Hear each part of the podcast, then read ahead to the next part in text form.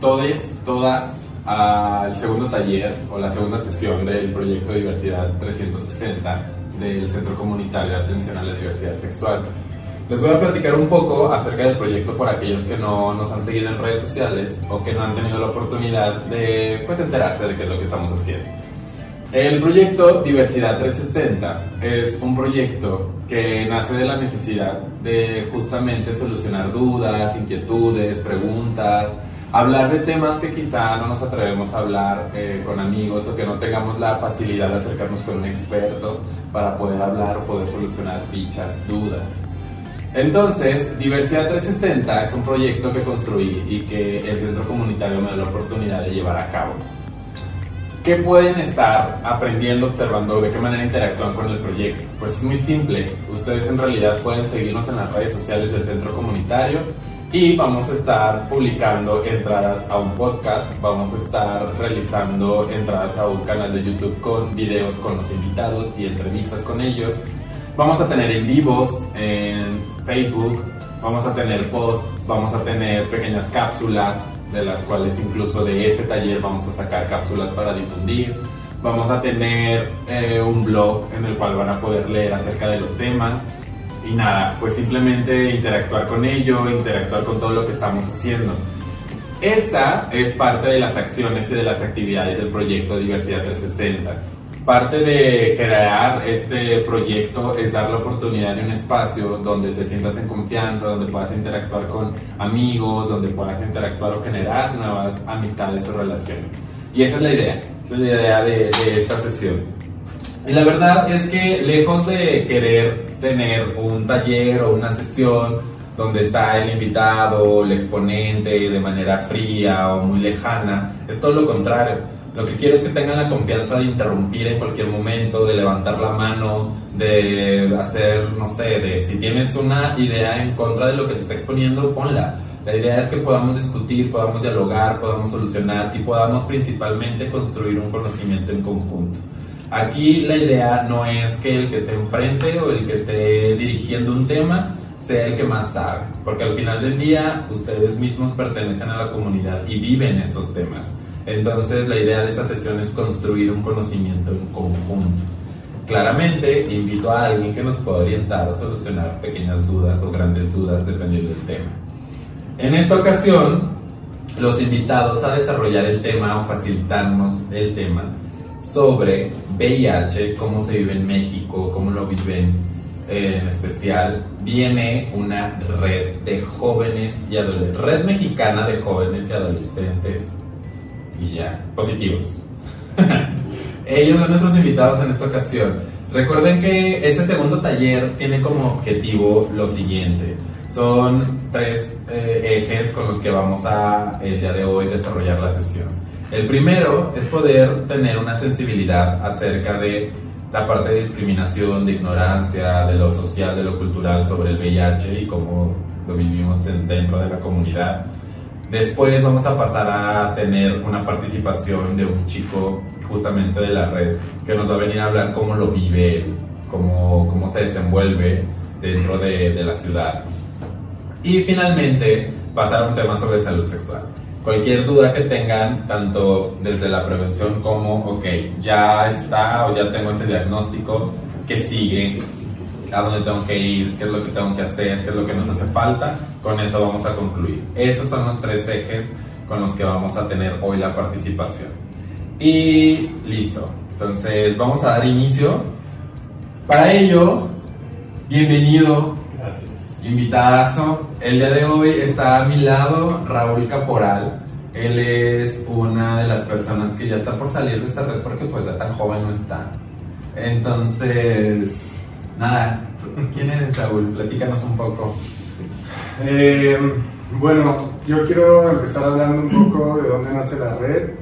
La red ha pasado por muchos momentos importantes y ha significado un, un, un momento histórico en la respuesta comunitaria ante la pandemia del VIH y el SIDA en México, ya que desde hace siete años llega este movimiento de únicamente jóvenes entre 16 y 29 años de edad para eh, reorganizar el cómo se estaba haciendo el trabajo comunitario desde el año 2012 para acá. Todo comenzó en un primer encuentro que se desarrolló en la ciudad de Colima, un encuentro de alcance nacional, donde hubo más de 35 participantes, entre ellos hombres y mujeres con VIH, procedentes del resto de la, de la República. Eso fue entonces con apoyo y colaboración del Centro para la Prevención y Control del SIDA, SENSIDA, que básicamente es el programa de VIH en México. Y eh, eh, en ese momento la intención era empezar a movilizar, empezar a visibilizar que dentro de todas las personas con VIH y dentro de las poblaciones afectadas, eran las juventudes aquellas donde mayor casos de incidencia había. Y era importante no solamente eh, marcar eso, sino también desde las perspectivas de juventudes, cómo se podían empezar a construir las políticas públicas y los programas sociales en el país. Después de ello, eh, fue hasta el 2014 que nos volvimos a encontrar, gracias a la colaboración y articulación política con agencias de Naciones ONU, como es el Fondo de Población de las Naciones Unidas, UNFPA, y el equipo conjunto de las Naciones Unidas sobre el SIDA, UNUSIDA.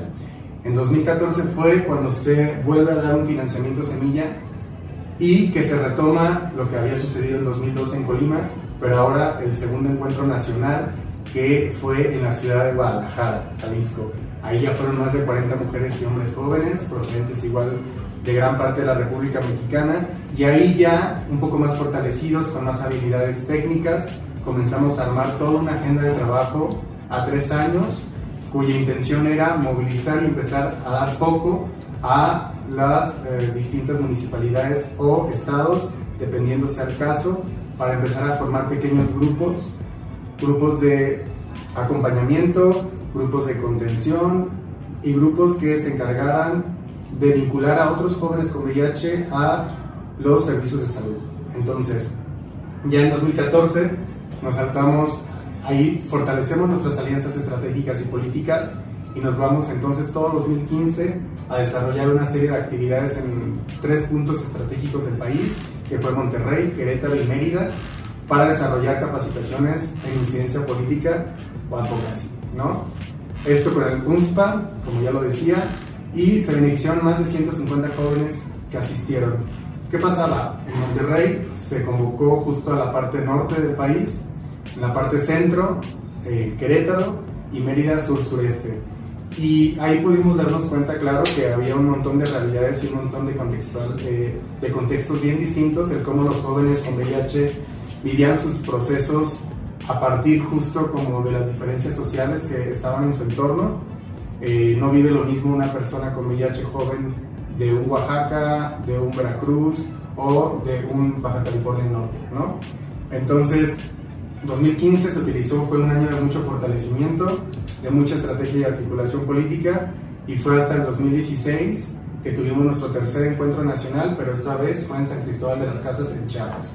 Ahí fue bien interesante porque ya fortalecemos entonces la estructura de la red, porque ahí firmamos nuestros primeros estatutos de manera consensuada, unos estatutos que era, marcaba un acto histórico en la respuesta al VIH, porque por primera vez un movimiento de jóvenes se consolidaba como un movimiento que venía a iniciar diálogos intergeneracionales, es decir, entre las experiencias comunitarias de trabajo que ya había desde la llegada del, VIH en los años 80 a el cómo ahora, después del 2015, comenzaban un grupo de jóvenes a visibilizarse desde sus plenas diversidades, estoy hablando de compas y eh, trans, estoy hablando de personas que, jóvenes que ejercen trabajo sexual, jóvenes que usamos usuarios de drogas.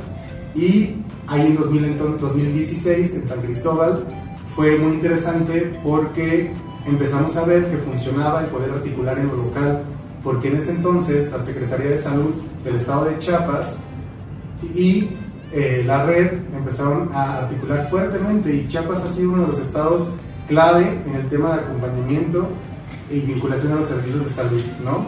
Gracias a que eh, los institutos, en este caso la Secretaría de Salud, sí eh, apuesta por abrir espacios a las juventudes y apuesta también a trabajar, a bajar recursos para financiar proyectos locales. Eso es bien importante. Eh, algo que ha hecho la red siempre ha sido el tema de procurar recursos. Procurar recursos y hacer alianzas estratégicas para poderlos eh, ejecutar en eh, proyectos puntuales y muy focalizados en las distintas ciudades en donde hay presencia. Hoy ya somos más de 400 miembros tan solo la Ciudad de México tiene más de 150. Activamente eh, nos reunimos en la Ciudad de México todos los viernes, pero en los otros estados sucede casi lo mismo. En, en el estado de Querétaro, Tlaxcala, Yucatán, Jalisco, estos grupos denominados capítulos, pues se reúnen y no solamente se trata de reunirse, sino de desarrollar procesos de formación y capacitación en temas de derechos humanos, derechos sexuales y reproductivos, en temas legislativos locales, en qué se está haciendo en este momento en los congresos, el, eh, en temas también de acceso a tratamientos antirretrovirales, detectando justo como las barreras eh, distintas que hay y el cómo poderlas eliminar. Hemos hecho buena alianza con la Comisión Nacional de los Derechos Humanos, también que nos ha dado un fuerte acompañamiento desde su programa especial para el VIH que tiene. Y, y bueno, ya así termina San Cristóbal de las Casas en Chiapas y ahí pasamos al cuarto encuentro nacional que fue en Teotihuacán el 2018, el año pasado. Y fue uno de los encuentros más grandes que hubo porque también la coyuntura política daba a que hubiese más recursos y nos permitió llegar a 94 participantes, 94 jóvenes procedentes de toda la República y especialmente también algo que caracterizó este proceso fue que venían compas con un montón de experiencia del trabajo comunitario en jóvenes y VIH de otros países, como lo fue Puerto Rico, Guatemala, Costa Rica, Perú, Argentina. Y ahí pudimos enriquecer mucho al momento de compartir las experiencias de cómo se trabaja en otros países y cómo se estaba trabajando acá en México y sobre todo que fueron mujeres jóvenes las que vinieron mayormente y eso permitió también tener una perspectiva de género más clara. Eh, este cuarto encuentro, que lo denominamos Tricotando, permitió fortalecer mucho los estados. Los estados a partir de ahí hubo un boom de visibilidad.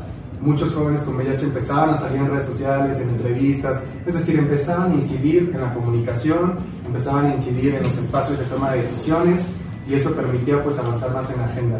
Finalmente, ya ahora eh, nos encontramos próximos a lo que es el quinto encuentro nacional, que va a ser del 8 al 10 de noviembre próximamente. Eh, igual va a ser en Totihuacán. No se espera tanta participación, apenas seremos unos 40-45, tema de recursos, tema de la autoridad, temas, muchas situaciones, ¿no? Pero sí se espera que haya una participación por lo menos de cada estado. Y en este encuentro, algo interesante que va a suceder es de que se va a desarrollar una consulta por parte del CENSIDA, es decir, el programa de VIH, para eh, contribuir a la construcción del programa eh, de acción específica. ¿no? Eh, esto quiere decir es que en los próximos cinco años, esto sucede solamente una vez cada sexenio, y es qué va a ser el programa nacional específicamente en acciones a lo largo de los próximos cinco años. Y eso va a ser muy interesante porque nunca, nunca habían involucrado a los jóvenes a, desde su perspectiva, poder armar estas acciones y estas líneas de trabajo puntuales. Entonces, eso es lo que viene a hacer la Red Mexicana de Jóvenes Adolescentes con VIH. Son procesos intergeneracionales, sí, pueden estar hasta los 30 años, y, pero después los diálogos intergeneracionales no terminan, porque siempre va a haber un proceso de acompañamiento. Eso es bien importante también definir. Y bueno, eso.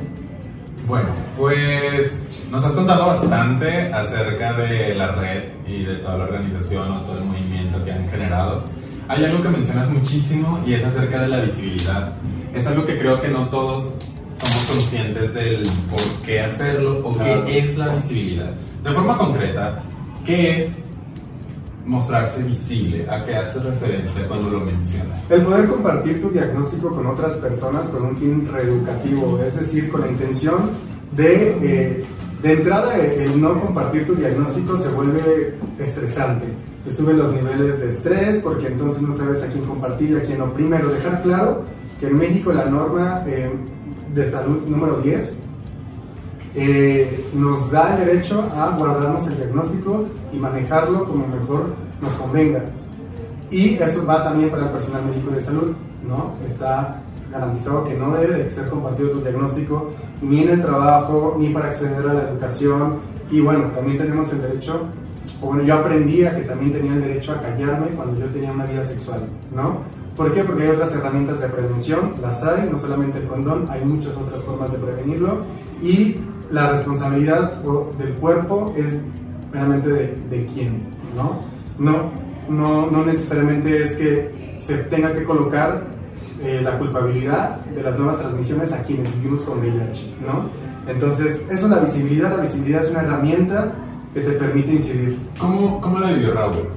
Raúl, antes de ser visible, ¿te costó serlo? ¿Cómo fue el proceso para Raúl el ahora ser una persona visible y que ahora incluso es como una motivación a que el resto lo sea? No, no me fue difícil en mi caso. Yo sufrí también algunos actos de discriminación, pero...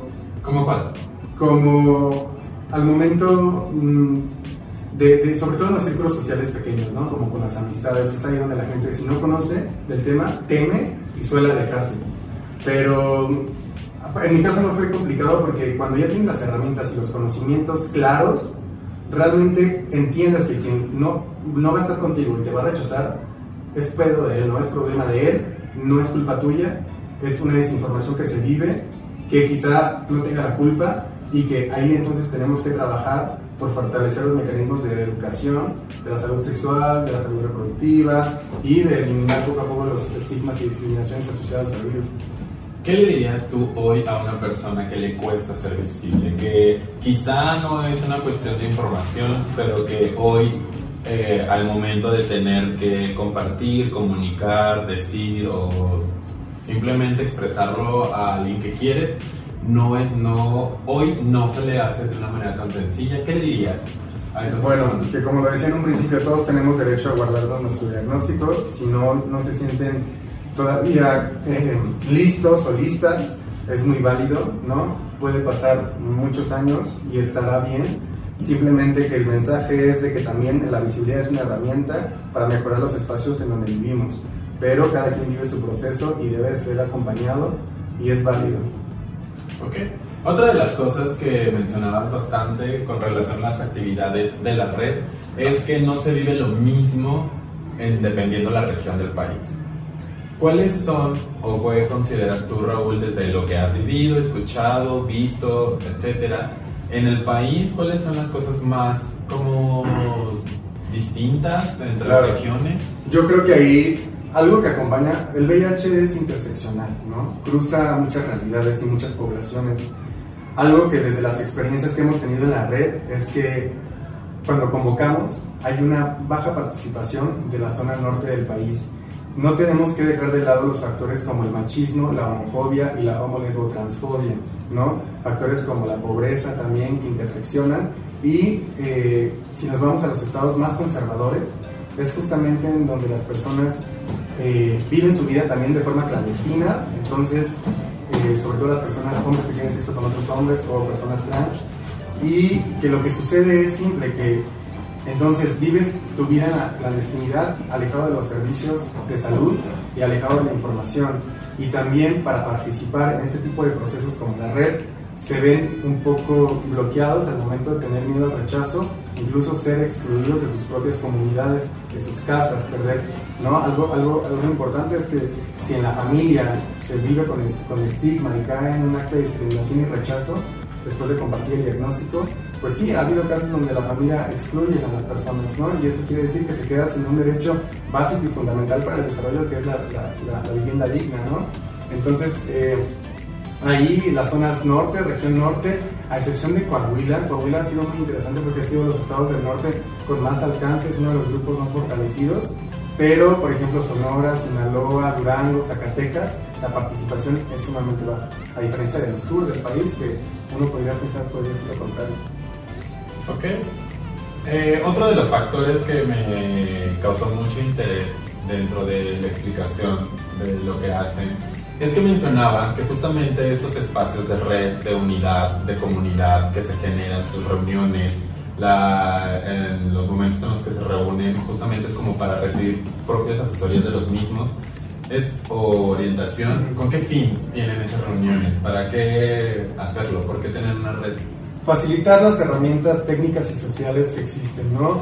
Para que tú regreses a tu estado, a tu ciudad, con más empoderamiento, mayores conocimientos en cuáles son los derechos tú como persona con VIH que tienes, cuáles son los mecanismos para acceder al tratamiento y qué pasa si te lo niegan, cuáles son los mecanismos de queja y denuncia, cuáles son los mecanismos de denuncia cuando una institución gubernamental te discrimina o te excluye, ¿no? Para empezar, o sea, todo, es un proceso de capacitación, pero también se vive un proceso de compartir las experiencias desde la individualidad, pasarla a lo colectivo, o sea, llevar personal a lo político, desde lo colectivo, a partir de cómo vives tú con VIH en tu ciudad, cuáles fueron tus experiencias, si tuviste efectos secundarios en el tratamiento, qué fue lo que hiciste, ¿no? Y, y se vive también procesos de cómo incidir, es decir, cómo participar como colectivo en la toma de decisiones de tu Estado. Si tu Estado va a bajar tantos recursos para juventud, ¿cuánto se va a etiquetar de presupuesto para la prevención? ¿Cuánto se va a etiquetar de presupuesto en salud para alguna campaña? ¿no? Entonces, ¿cómo es conocer todos esos mecanismos para poder regresar y empezar a incidir y cambiar? ¿Vale? Ok, hay algo que siempre mencionamos y que justamente es la palabra discriminación. Pero me gustaría no dejarlo a la imaginación, porque platicando con conocidos o con gente cercana, cuando mencionamos temas de discriminación, no lo visualizas en un acto. En realidad no sabemos a qué le llamamos discriminación simplemente mencionamos que existe o a todo de repente en burlas o demás podemos decir o señalar que es discriminación, pero hoy en día tú que tienes identificado como principales acciones que son eh, discriminación para una persona que tiene VIH. Vivimos en un país, en una región latinoamericana sumamente discriminatoria, más allá de que vivas o no con VIH, ¿no? Vivimos en, una, en un país, en una realidad de clase donde el clasismo permea en, todo, en todos los sentidos, en donde hay, se vive desde un privilegio, de, eh, también desde un enfoque machista muchas veces y desde un enfoque heteropatriarcal, ¿no? en donde las personas que viven una sexualidad diversa o de un género diverso no entran o no en los cánones justamente de lo que denominan sociedad. Entonces, si empezamos a sumar las interseccionalidades, ¿qué es una interseccionalidad? Es justamente el, aquello que caracteriza en ti, que te forma como persona desde tus diversidades, que te van cruzando con lo que la sociedad marca que no está correcto. Por ejemplo, si eres una persona homosexual, de entrada ya no perteneces al heteropatriarcado, primera exclusión.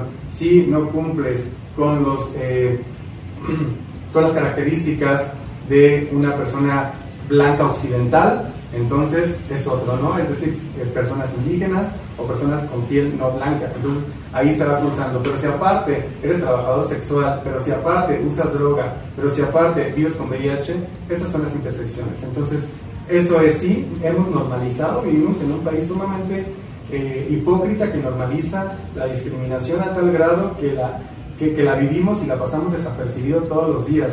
Pero todos los días hay por supuesto, un enfoque de privilegio de quién pasa delante de quién, quién es primero que quién y quién merece más y a quién se le puede ofrecer lo básico, desde servicios ¿no? Eh, eh, en vía pública hasta el cómo acceder a un empleo, ¿no? que puede pasar mucho tiempo y que también a, veces quienes vivimos con VIH, cuando buscamos empleo, nos encontramos con que hay una barrera cañona que es el que te hagan una prueba de un examen médico general, que muchas veces va incluida la prueba de detección de VIH, la cual es ilegal, pero eh, lo hacen en la clandestinidad también para muchas veces excluir y no dar un empleo a la persona.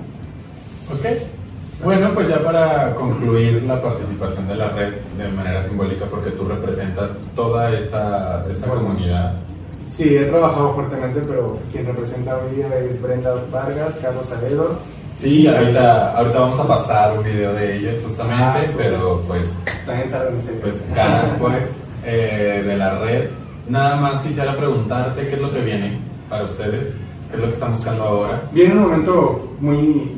Aparte del encuentro. Muy clave porque viene un proceso de transición etaria muy marcada. Es decir, con quienes yo estuve, ¿no? A los 24, 23 años, hoy estamos entre 28 y 30 años de edad. Entonces estamos viviendo un proceso de transición etaria y estamos justamente empujando y cuidando que los nuevos liderazgos emergentes, ¿no?